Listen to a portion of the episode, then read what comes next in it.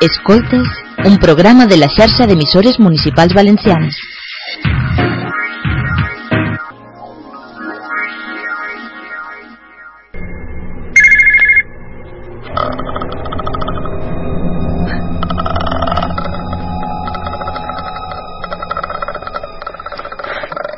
La hora de Kayako.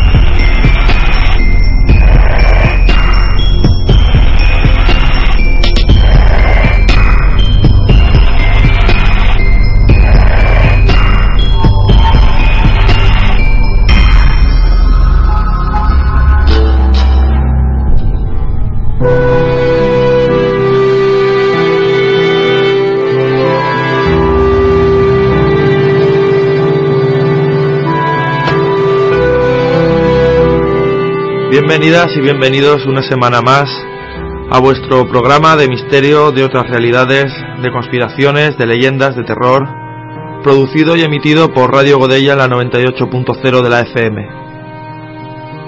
Como siempre queremos empezar por saludar a todas aquellas personas que nos escuchan desde la xarxa de emisores valencianes que nos retransmiten semanalmente, también a nuestros compañeros de Conexión Radical Radio que nos emiten online desde México DF, así como al portal Edenex de Misterio y a Radio Malva que también emiten este, este programa.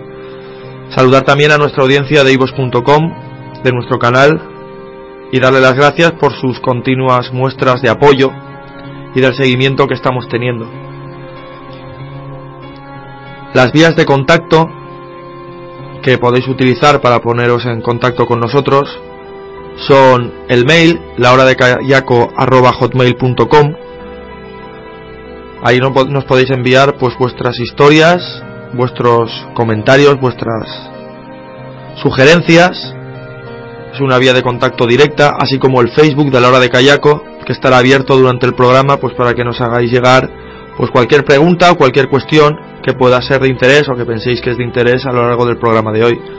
Un programa en el que vais a escuchar solo mi voz, va a quedar así un poco raro porque no han podido venir ni Juan García ni Diacebus y haré lo posible pues porque no os aburráis de, de escuchar solamente mi voz y es una lástima porque el tema del que vamos a tratar hoy es un tema que daría para tertuliar bastante y podéis hacerlo vosotras y vosotros a través de, como os he dicho, pues las vías de contacto, el Facebook, el mail, el blog, callaconosmira.blogspot.com y si queréis podéis llamar también al teléfono 963642952 para contarnos algún caso que os haya sucedido a vosotras, a vosotros o a alguien de vuestro entorno, alguien que conozcáis sobre el tema en cuestión del que vamos a tratar hoy, que no es otro que los poltergeist.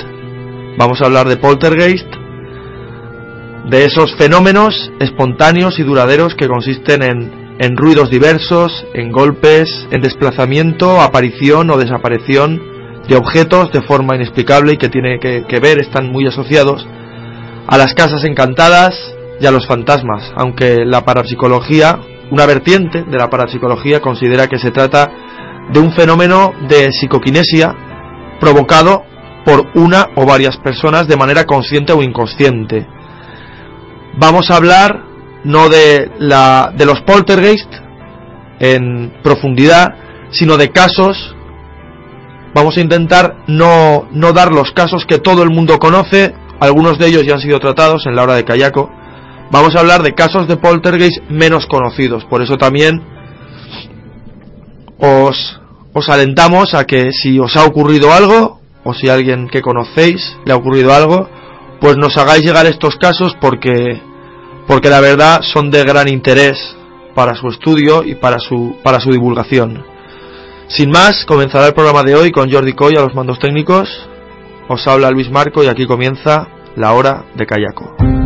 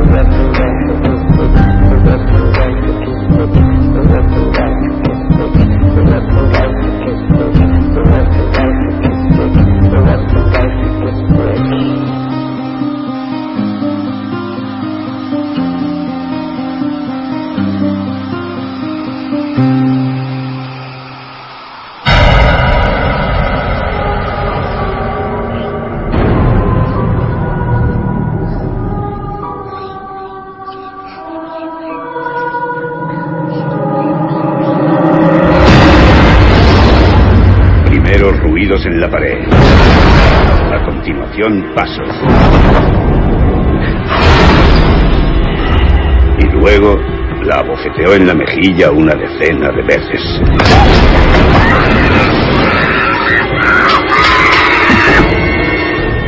Aquí hay algo maligno. ¿Quién anda ahí? ¡Manifiéstate! Parece que la pobre Betsy sufre pesadillas violentas. No lo hemos imaginado. Tú estabas y lo has visto.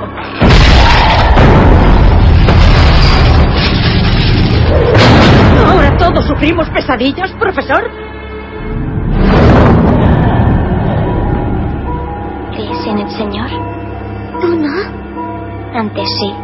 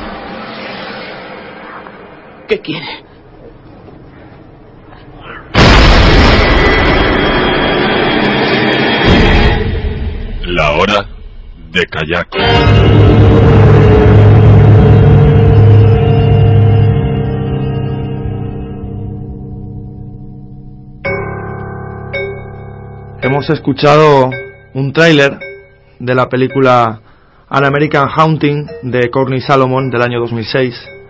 Esta película, que llegó a los cines españoles con el nombre de Maleficio, habla sobre, sobre un caso, el caso de, de Betsy Bell, o en Estados Unidos conocido como el caso de la bruja de los Bell.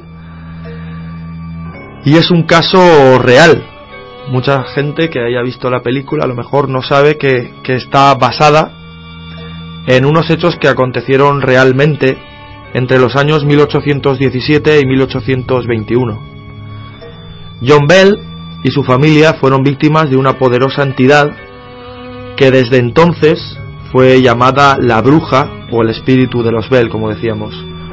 Los fenómenos tuvieron lugar principalmente en la casa de los Bells en Tennessee, Estados Unidos. Pero, curiosamente, también tuvieron lugar fenómenos a larga distancia de extraordinario interés. Y por eso este caso también es de interés porque no se focaliza únicamente en una casa, lo que podríamos denominar la típica casa encantada, sino que van más allá. El caso es tal vez único en la historia de los fenómenos psíquicos por ese hecho, aunque también por su la voz directa que emitía este espíritu, este ente o este poltergeist, que era capaz de imitar, de imitar la oratoria de varias personas. También habían aportes físicos, como fruta que aparecía de la nada, incluso un veneno que sería eventualmente el causante de la muerte de John Bell, con lo cual también nos estamos encontrando con uno de los pocos casos en los que un supuesto poltergeist ha acabado con la vida de una persona. Además, tuvieron lugar palizas con objetos, con palos, sin objetos, una fuerza invisible que llegó a paralizar a cuatro caballos. También ocurrieron episodios de clarividencia, de telepatía, tanto a corta como a larga distancia, toda una serie de fenómenos producidos por una entidad sin que hubiera un medium o un foco presente conocido, aunque luego veremos como sí que es posible que Betsy, una de las hijas de la familia donde ocurren estos sucesos, pudiera ser de alguna manera este foco. El caso de la bruja o el espíritu de los Bells de Tennessee es de extraordinario interés para quienes nos interesamos por estos fenómenos inexplicables, sean ellos causados por intermedio de la mediunidad o sean causados por entes del más allá, propiamente un poltergeist. Este espíritu poseía cualidades humanas en sus sentimientos, es algo que también es interesante concretar.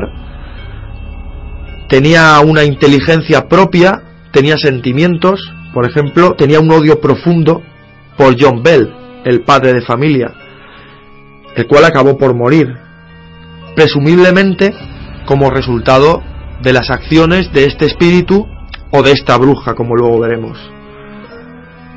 Este ente también interfirió en el casamiento de, de Betsy, la hija de John, con Joshua Garner, un vecino, y a esta Betsy es a la que más maltrató físicamente y psíquicamente, aunque también lo hizo con, con otras personas del, del, entorno de la familia y que estuvieron presentes cuando se sucedían todo este tipo de, de intervenciones demoníacas o como se les quiera llamar.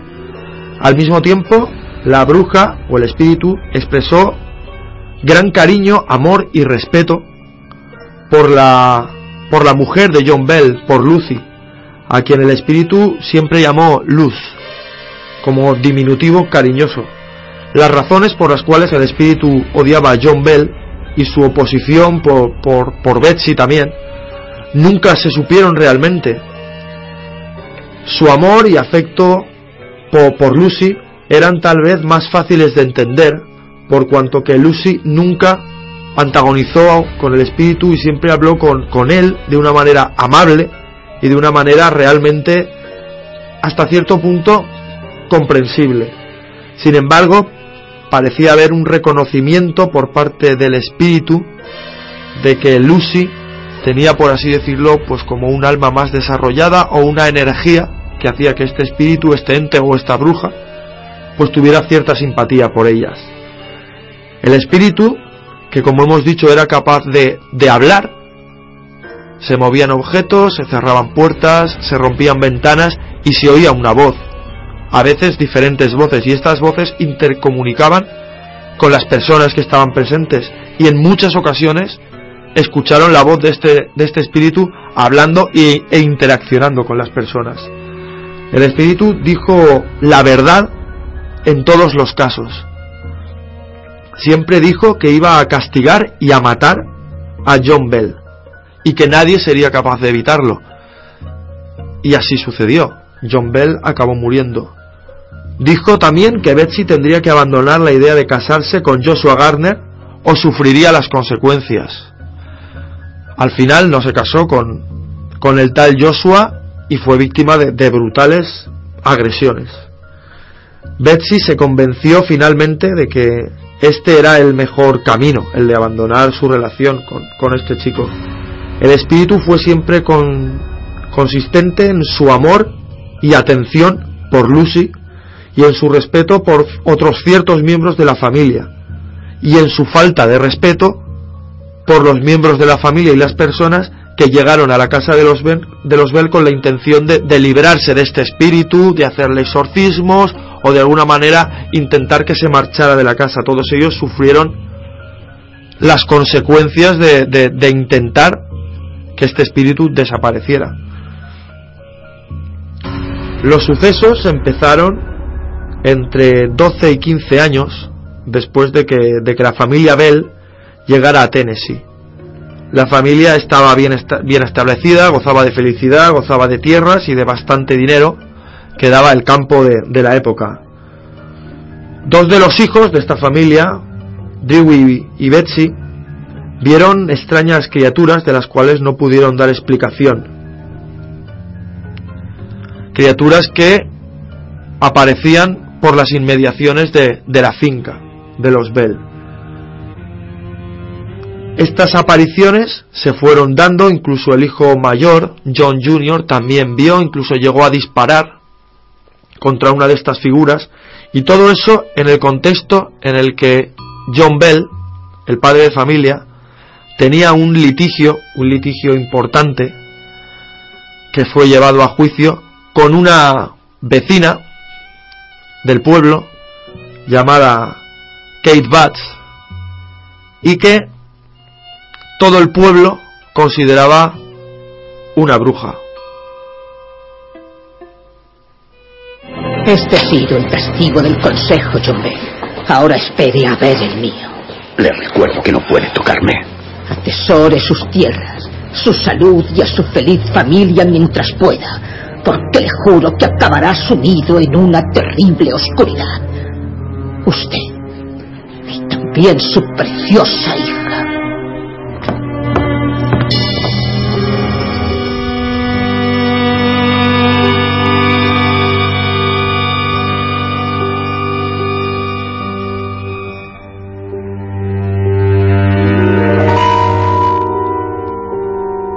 Es por este hecho que tuvo lugar tras el juicio entre John Bell y Kate Batts que la familia Bell, sobre todo John, siempre acusó de todo lo que sucedió a la propia Kate Batts, a la cual, como decimos, consideraban una bruja. John Bell creía por todos los medios estar convencido de que Kate Batts era la causante de, de todo esto, pero no está tan claro. Como decíamos, hubo un litigio por unas tierras y esta, tras el juicio en el cual ganó ella, dijo que lo que hemos escuchado, que iba a sufrir un gran tormento tanto él como su preciosa hija. En varias ocasiones, John Bell trató de hablar con ella, trató de ofrecerle dinero, más dinero, trató de hacer todo lo posible porque porque este tormento para él y para su familia acabase. Pero ella nunca aceptó el dinero, dijo que tenía lo que se merecía, pero a la vez negó ser explícitamente la causante de, de todo lo que ocurrió. Y lo que ocurrió fue mucho. Empezamos con estas criaturas que parecen aparecer en las inmediaciones de la finca, incluidos en los tejados de la casa, y comenzaron a escucharse en las noches ruidos fuertes, estruendos en el interior de la casa. Los sonidos en el dormitorio parecían como si las camas fueran separadas violentamente, a lo cual se agregaron unos gruñidos de perros peleando mientras estaban dentro de la casa. Esos perros no existían. Había ruidos ensordecedores y, realmente perturbadores. Los ruidos en principio cesaban cuando se encendían las luces. En ese momento todo estaba en orden. Los muebles estaban intactos, las camas en su sitio. Charles Bailey Bell escribió, estas leves demostraciones continuaron por un año o más, creciendo hasta que la casa temblaba como en una tormenta y los ruidos se escuchaban a una distancia considerable. Para entonces, John Bell desarrolló una enfermedad que afectó su lengua y los músculos de, sus mandíbulas y de su cara. Tenían dificultad, tenía dificultad para masticar, para tragar, incluso para hablar. Aunque estos problemas fueron atribuidos al espíritu, ellos pudieron ser causados por el propio sistema nervioso del, del señor Bell. Él entonces pensó que era hora de buscar ayuda entre sus mejores amigos quienes quizá pudieran ayudarlo a resolver sus problemas. Uno de ellos, su mejor amigo, era James Johnston. Fue llamado por John y, se ofreció a pasar junto con su esposa una noche en la casa de los Bell. Leyó un capítulo de la Biblia y rezó por sus amigos, después de lo cual él y su esposa se retiraron a su cuarto. Este cuarto estaba al lado del de Betsy. Inmediatamente después de que se acostaran, Ruidos, ruidos jamás oídos, tuvieron lugar en el cuarto de Betsy. Invadieron el cuarto de, de los Johnston. Las mantas fueron quitadas violentamente de la cama, al tiempo que, que risas en torno de mofa se escuchaban fuertemente por, por las dos habitaciones, por el salón y por toda la causa, causando pánico en el matrimonio Johnston, como es evidente. Todas las preguntas y demandas de explicación que se le insistían al, espíritu de quién eres, qué haces aquí, lo único que, que conseguían eran que las risas se escucharan más fuertes y que los golpes fueran más fuertes. Siguiendo el consejo del señor Johnston, un selecto número de buenos amigos de la familia ben, Bell vinieron a ayudarlo, tratando de inducir al espíritu a que dijera cuál era el significado de su presencia y de que dejara a la familia en paz. Desde ese momento en adelante, amigos y visitantes estuvieron presentes en la casa casi en todo momento hasta que finalmente el espíritu desapareció. Los fenómenos que se describen a continuación fueron presenciados, por tanto, por muchos testigos, no solo por la familia Bell.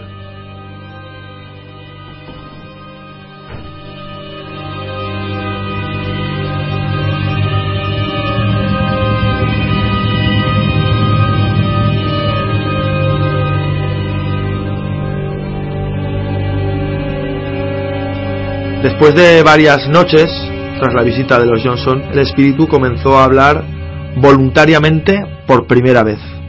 Al principio como en susurros. La primera charla real fue una repetición de la plegaria del señor Johnson durante la primera noche en casa de los Bell. La imitación fue tan exacta, tanto en la repetición como en el sonido de la voz, que se dijo que no se podía distinguir entre la voz del señor Johnson y la del espíritu. Esto añade por lo menos dos misterios a las habilidades de este espíritu, que son cómo podía recordar perfectamente lo que noches atrás había dicho una persona y cómo podía imitar tan perfectamente la voz de esta persona. El espíritu se apoderó del hogar de los Bell y jugó de huésped de los vecinos y gente de los alrededores que venían atraídos por, por la creciente fama y reputación de este espíritu. Asumiendo un carácter piadoso le encantaba hablar de religión y citar las escrituras con absoluta precisión. Ningún pastor visitante podía argumentar con éxito contra el espíritu, quien a menudo corregía las, las interpretaciones del significado de las escrituras, y a veces las diferencias entre varias traducciones indicando cuáles eran las correctas. El espíritu también cantaba canciones y comenzó a observar todos los acontecimientos que ocurrían en el vecindario. Nada podía decirse ni hacerse en toda la vecindad que el espíritu no supiera y contara de manera que todo el mundo se enterara por, por todos los alrededores.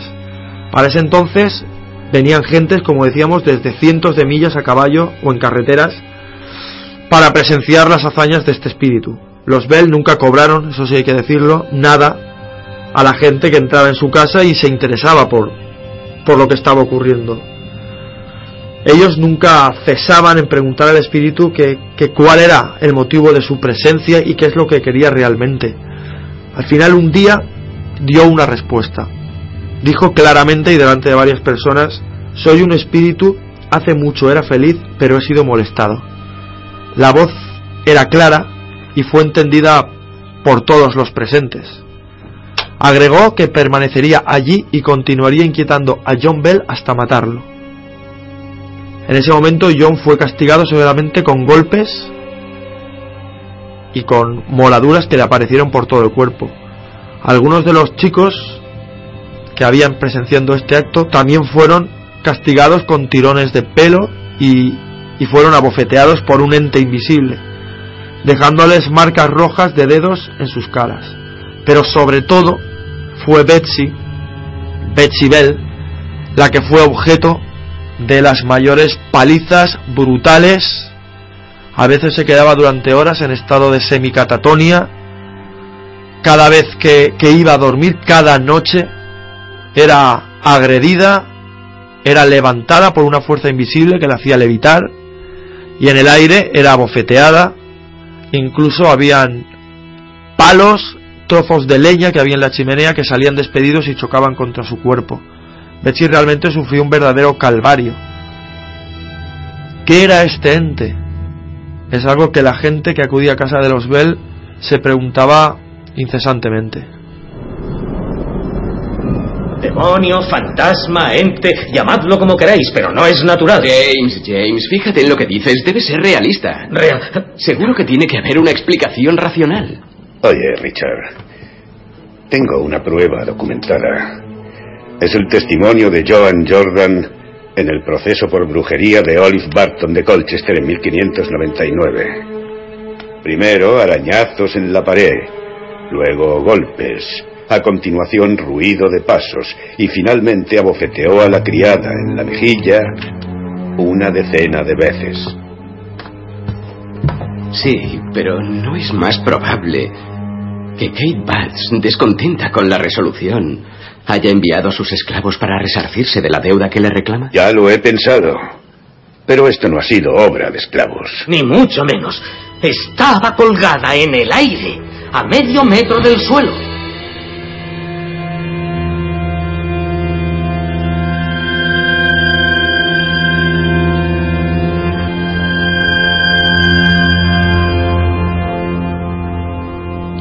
Además de estas torturas físicas y psíquicas a las que el espíritu o la bruja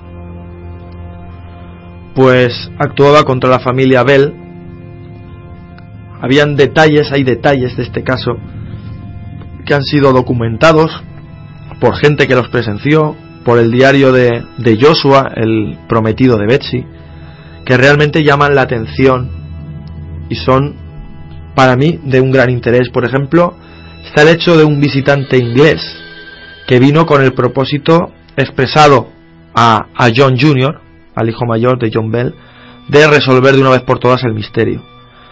Este visitante inglés, que era escéptico, se quedó durante varios meses en la casa diciendo que, que iba a resolver el misterio de la bruja.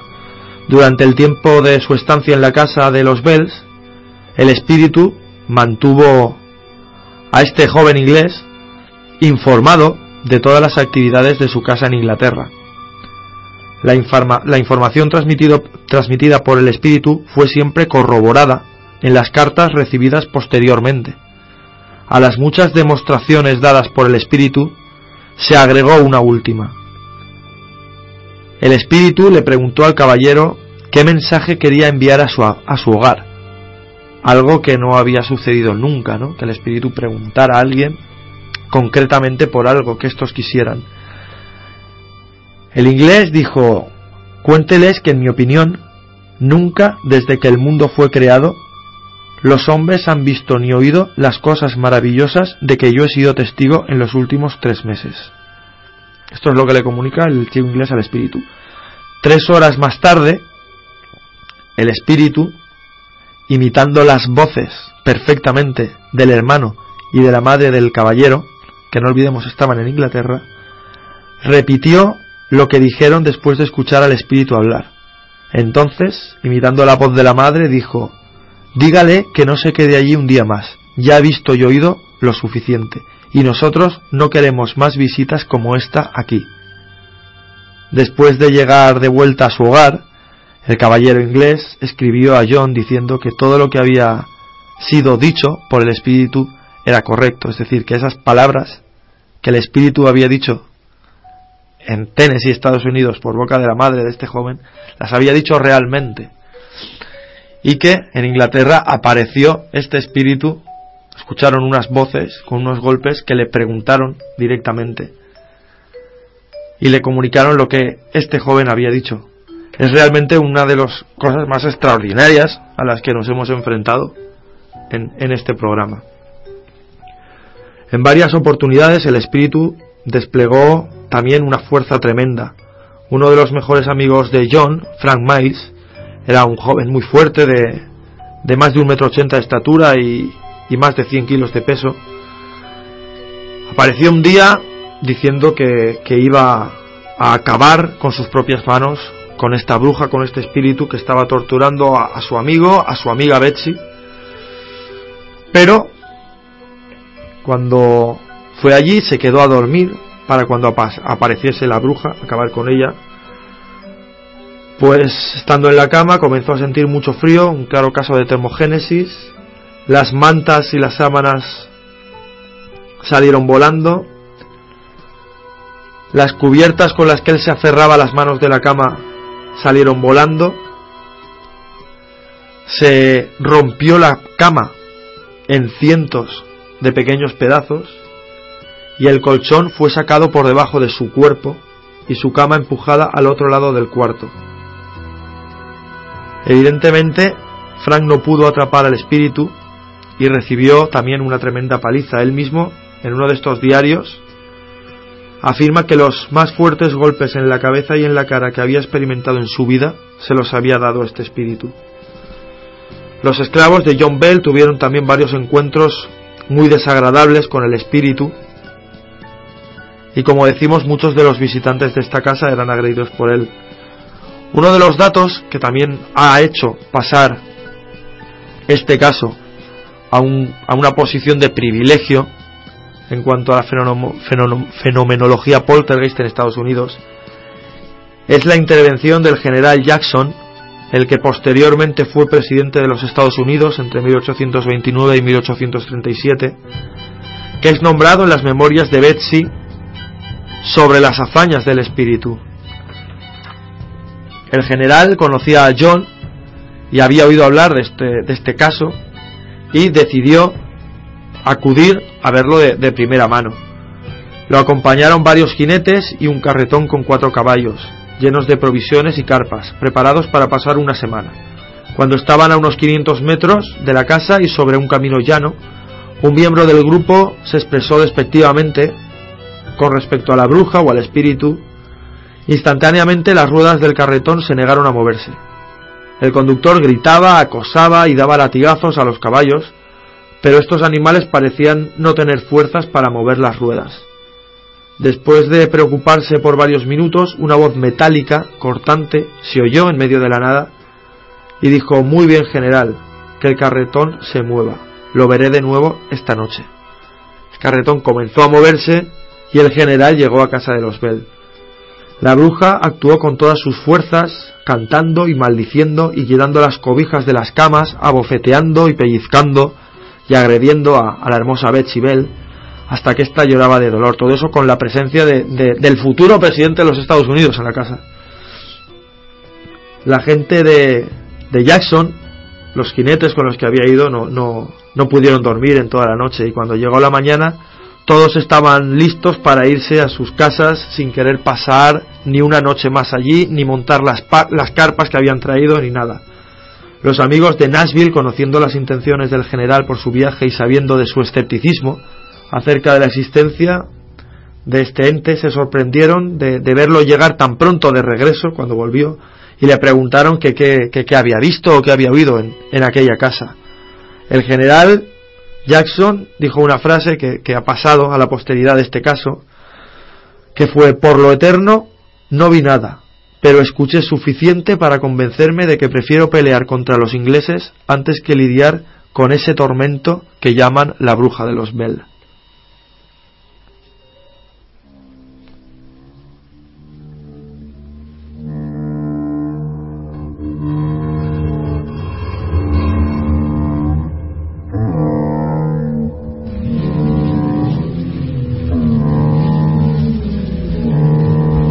El ataque final a John Bell comenzó en la mañana del 20 de octubre de 1820.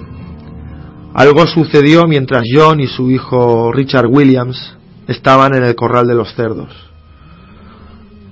Regresaron de allí y, el hijo tuvo que ayudar a su padre a ponerse en cama, ya que tenía los cordones de los zapatos cortados, sus pies tenían cortaduras que sangraban su cara estaba moratada, como si hubiera sido golpeada cientos de veces, sus ojos estaban completamente rojos, como si hubieran recibido trompadas en ambos ojos, y alrededor de la cabeza. John Bell nunca se recuperó después de, este castigo. Sus doctores recetaron medicinas acerca de las cuales el espíritu repetía, mofándose, que no iban a servir de nada y que John iba a morir, y que él iba a ser el causante de esa muerte. En la mañana del 19 de diciembre, se lo descubrió sin conocimiento. El doctor George Hudson, quien atendía a Mr. Bell, fue llamado y llegó en menos de dos horas.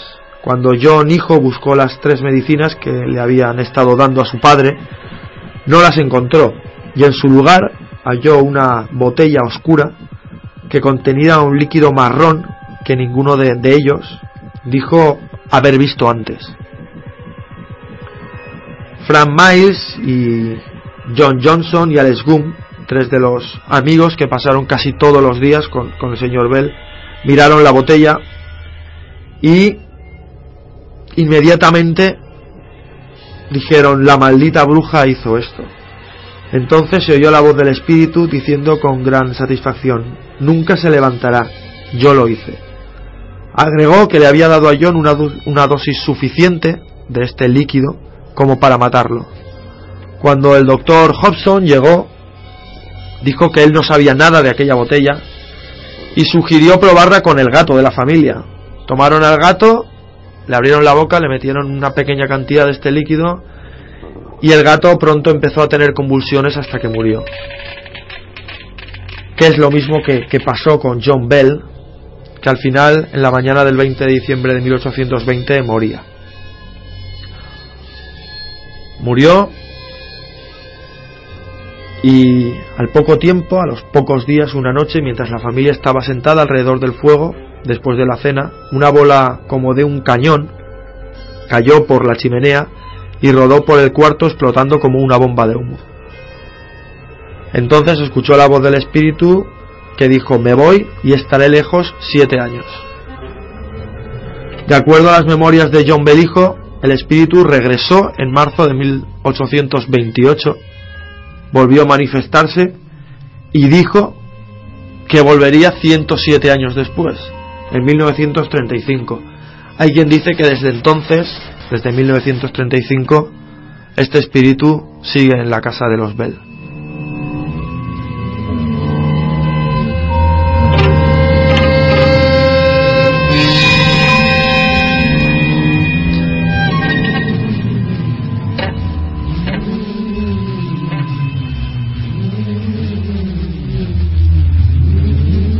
Este caso que hemos, que hemos, que hemos visto, que hemos expuesto, realmente no, no concuerda ni, ni, se encuadra en ninguna de las teorías típicas que tenemos sobre, sobre el poltergeist. El espíritu demostró un control absoluto de clarividencia y telepatía. Cada vez que vemos el despliegue de gran fuerza en la producción de fenómenos físicos, nos podemos preguntar de dónde proviene la energía necesaria para producirlos. También los aportes, aportes de comida que aparecían cuando Lucy, de la cual hemos hablado, que el fantasma, el ente, trataba siempre bien, decía que tenía hambre, pues una manzana, generalmente las manzanas, aparecían encima de la mesa, o incluso en las faldas, en las propias faldas de la señora Bell. ¿Cómo se producían estos fenómenos? La verdad es que no se sabe. El hecho es que hay una teoría, una teoría que expone la película, una película que realmente refleja bastante bien lo que pudo pasar la familia Bell, pero se arriesga a pronunciarse en una teoría. La teoría es que, que Betsy Bell era el foco de estas de estos fenómenos y era el foco porque y esa rabia contra contra John Bell y ese respeto hacia la madre Lucy se producían por porque Betsy había sido agredida sexualmente durante bastante tiempo por, por su padre, por John Bell. Entonces esa energía contenida, esa rabia, provocada todo este tipo de fenómenos, el hecho de que ella fuera víctima de ellos también, se puede referir a, a un trastorno psicológico provocado por estas, por estas violaciones y estas agresiones sexuales que, de las cuales era, era víctima por su propio padre. Realmente es un caso inédito, es un caso bastante interesante, bastante documentado, aunque no muy famoso, por la cantidad de, de, de diarios que nos han llegado de las personas que presenciaron este hecho.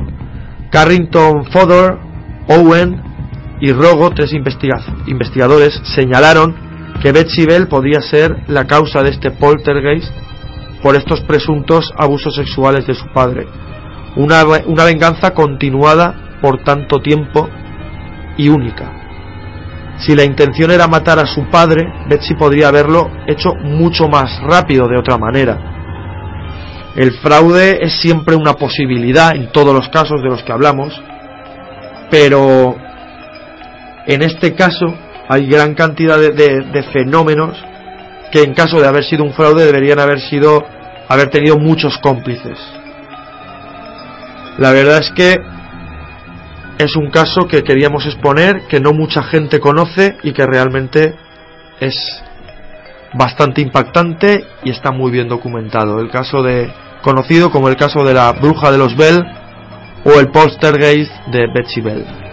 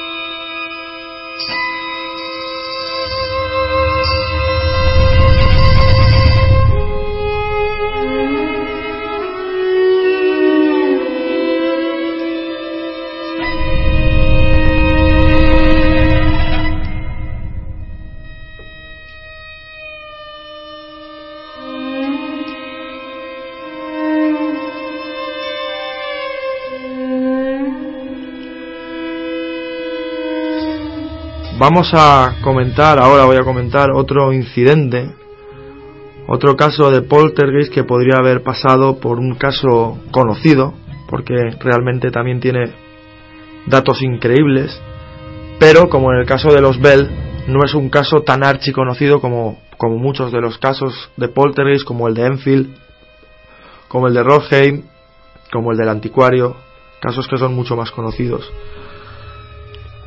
Podríamos denominarlo como el poltergeist de la Casa del Miedo. Ocurrió en el año 2001 en un pueblecito llamado Union, en Missouri, una pequeña ciudad a unos 80 kilómetros de San Luis. En mayo de, de este año, de 2001, Steven LaChance y sus tres hijas querían comenzar una, una nueva vida. Él se había divorciado de su mujer y tenía la custodia exclusiva pues de sus tres hijos, que eran Elisa de 13 años, Eli de 12 y Elliot de 11. A todos les encantaba esta casa nueva, una casa en la que pretendían ser felices, habían pasado, eso sí, pues por la separación de sus padres, por, por unos momentos duros y querían pues empezar una nueva vida.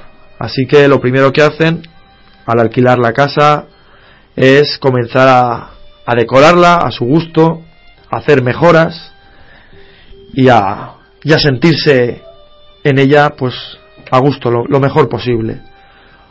Un cuadro que se descolgaba una y otra vez en la pared fue la primera cosa extraña que Steven LaChance recuerda. Intentaba poner un cuadro y, y, caía, lo volvía a poner y caía, y es un cuadro que nunca pudo llegar a, a, colocar. Pero bueno, podía ser por múltiples motivos, evidentemente no le dio importancia. Elliot, el hijo pequeño de 11 años, fue el primero de los cuatro que empezó a sentir una extraña presencia en la casa. Sobre todo en el sótano.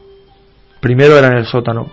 Más tarde en los pasillos y después en las habitaciones. Era una presencia que no podía entender, pero que le, resultaba terrorífica y angustiosa. Todos, el resto de sus hermanos, su padre, se preocupaban por él y achacaban ese comportamiento pues al estrés de una mudanza, al estrés de la separación de sus padres y al estrés por un cambio de ciudad, de colegio y de amistades. Una noche, al regresar de visitar a los abuelos de los niños, se encontraron con que absolutamente todas las luces de la casa estaban encendidas. Steven comprueba que las puertas y ventanas están cerradas y que no hay nadie dentro y llama a la propietaria de la casa para ver si ella había pasado por ahí algo. Evidentemente esta le dice que no. Y ahí queda la cosa, pero esa misma noche una descarga eléctrica traspasa el cuerpo de, de Steven sin que estuviera tocando ningún aparato eléctrico ni, ni ningún interruptor. El fenómeno comenzó a dejar sentir, a dejarse sentir por toda, por toda la familia, puesto que de repente a raíz de, de esa noche con las luces encendidas, de esa descarga eléctrica, comienzan a sufrir una cosa típica de los poltergeists, que son los, los cambios bruscos de temperatura, la termogénesis, el vaho que sale por la boca en diferentes estancias, comienzan ruidos extraños, pasos extraños y comienza ya a todos sentirse de alguna manera incómodos en la casa. Elisa, la mayor, sintió que, que la acechaban en su habitación. Una, sentía eso cada noche hasta que de repente, una de estas noches, las puertas de sus armarios comenzaron a abrirse solas. Todos comenzaron a tener miedo y esa misma noche los cuatro duermen en la misma habitación. A la mañana siguiente el poltergeist o el supuesto poltergeist se intensifica. Golpes en las paredes, en los muebles, pasos, gritos, gritos ensordecedores que parecen salir directamente de las paredes de la casa, hasta el punto en que la familia sale huyendo en medio de la noche para no volver jamás.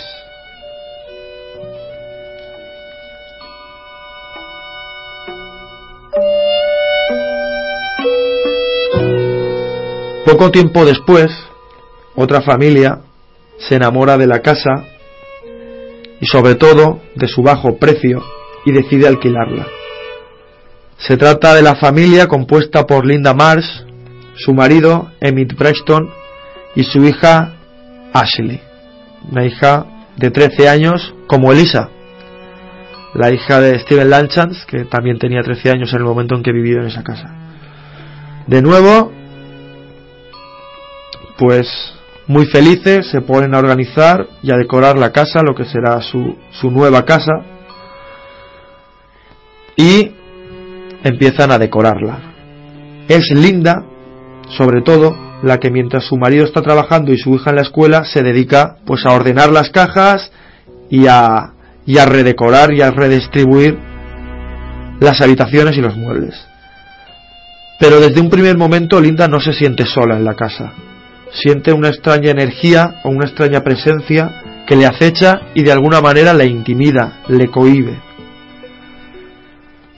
Una noche, Ashley, al igual que Elisa, unos meses antes, siente que hay alguien en su habitación. Se siente acechado en su habitación. La puerta de su armario se abre sola, al igual que había pasado con Elisa, la hija de los anteriores propietarios. Pero además, a Ashley parecen golpearle en la pared de su habitación continuamente, repetidamente. Ashley lo cuenta a sus padres, pero estos, pues evidentemente, no quieren darle mucha importancia, aunque Linda, la madre, sabe que ella está sintiendo lo mismo. Se está sintiendo acechada en la casa. Emmett, el marido, no les hace caso a ninguna de los dos y dice que no ha pasado nada, aunque esos ruidos se repiten esa misma noche. A cientos de kilómetros de distancia, el antiguo propietario, Steven Lachance, tiene repetidas pesadillas y sueños horribles con la casa. Deja de pensar que estas pesadillas son casualidades o que son producto del miedo que ha pasado en la casa o del miedo que ha pasado porque algo les ocurriera a sus hijos en la casa y decide hacer caso a un instinto que le dice que tiene que volver a esa casa. Esto es un dato muy curioso que tampoco se repite en los fenómenos poltergeist. Que una familia que ha salido de allí, de alguna manera se sigue sintiendo atraída por, por, ese fenómeno, por esa casa o por ese ente. Sin saber muy bien cómo hacerlo y qué iba a decir, Steven Lachance se planta en la puerta de, de casa, llama y, y, le abre Linda, que está con, con Emmett, con su marido, y les cuenta lo que a él le ocurrió meses antes en esa casa. Sin tener muy claro que a ellos les estuviera ocurriendo lo mismo, simplemente es su necesidad de expresar lo que le había pasado y de, alguna manera advertirles. Él les dice definitivamente que se mudó de la casa porque, porque estaba embrujada y tenía miedo de que a sus hijos les ocurriera algo. Les contó todo lo que él y sus hijos habían vivido allí.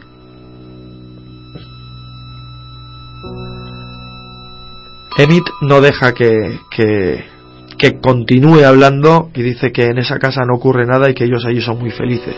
Aunque Linda, a escondidas de su marido, sigue hablando con, con Steven y le confiesa que realmente ella también está sintiendo todo ese tipo de cosas y que está preocupada por su hija Ashley. Una noche Ashley tiene una visión horrible de un bebé colgado cabeza abajo en su habitación.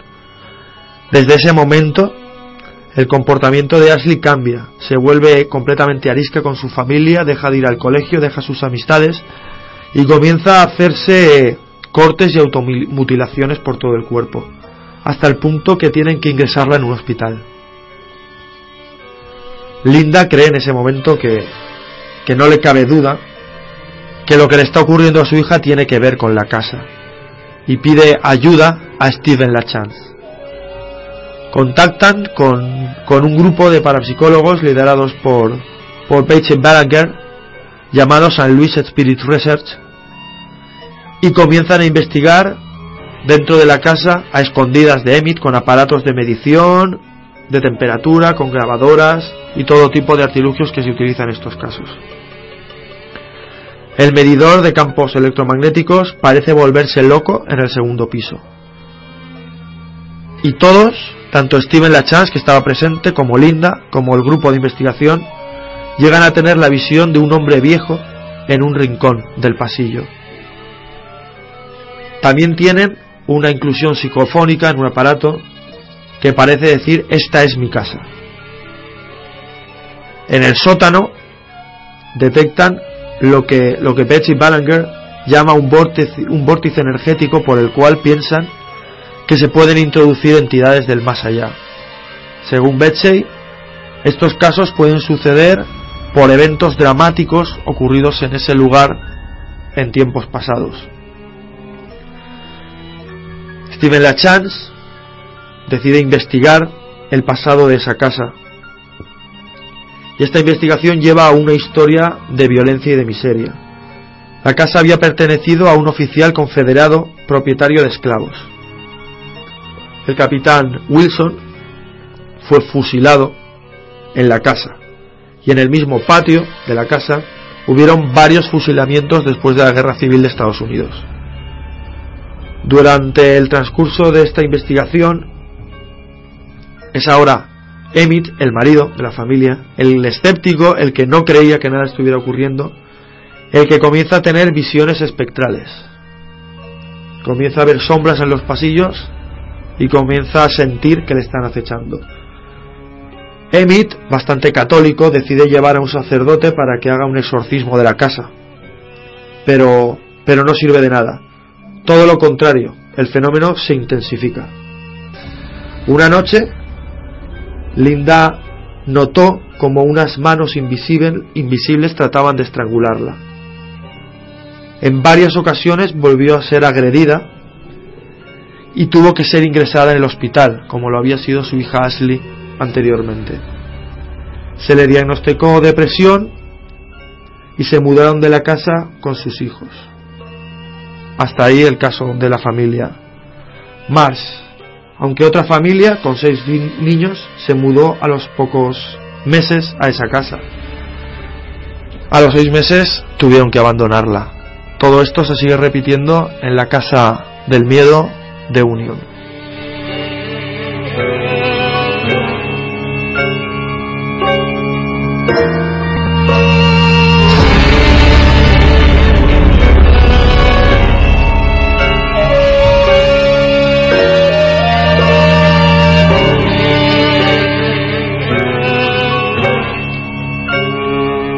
Teníamos más casos preparados, teníamos un testimonio, teníamos un audio relato, pero el tiempo en la radio es así, como diría Juan García, que manda un saludo aquí, también a Febus.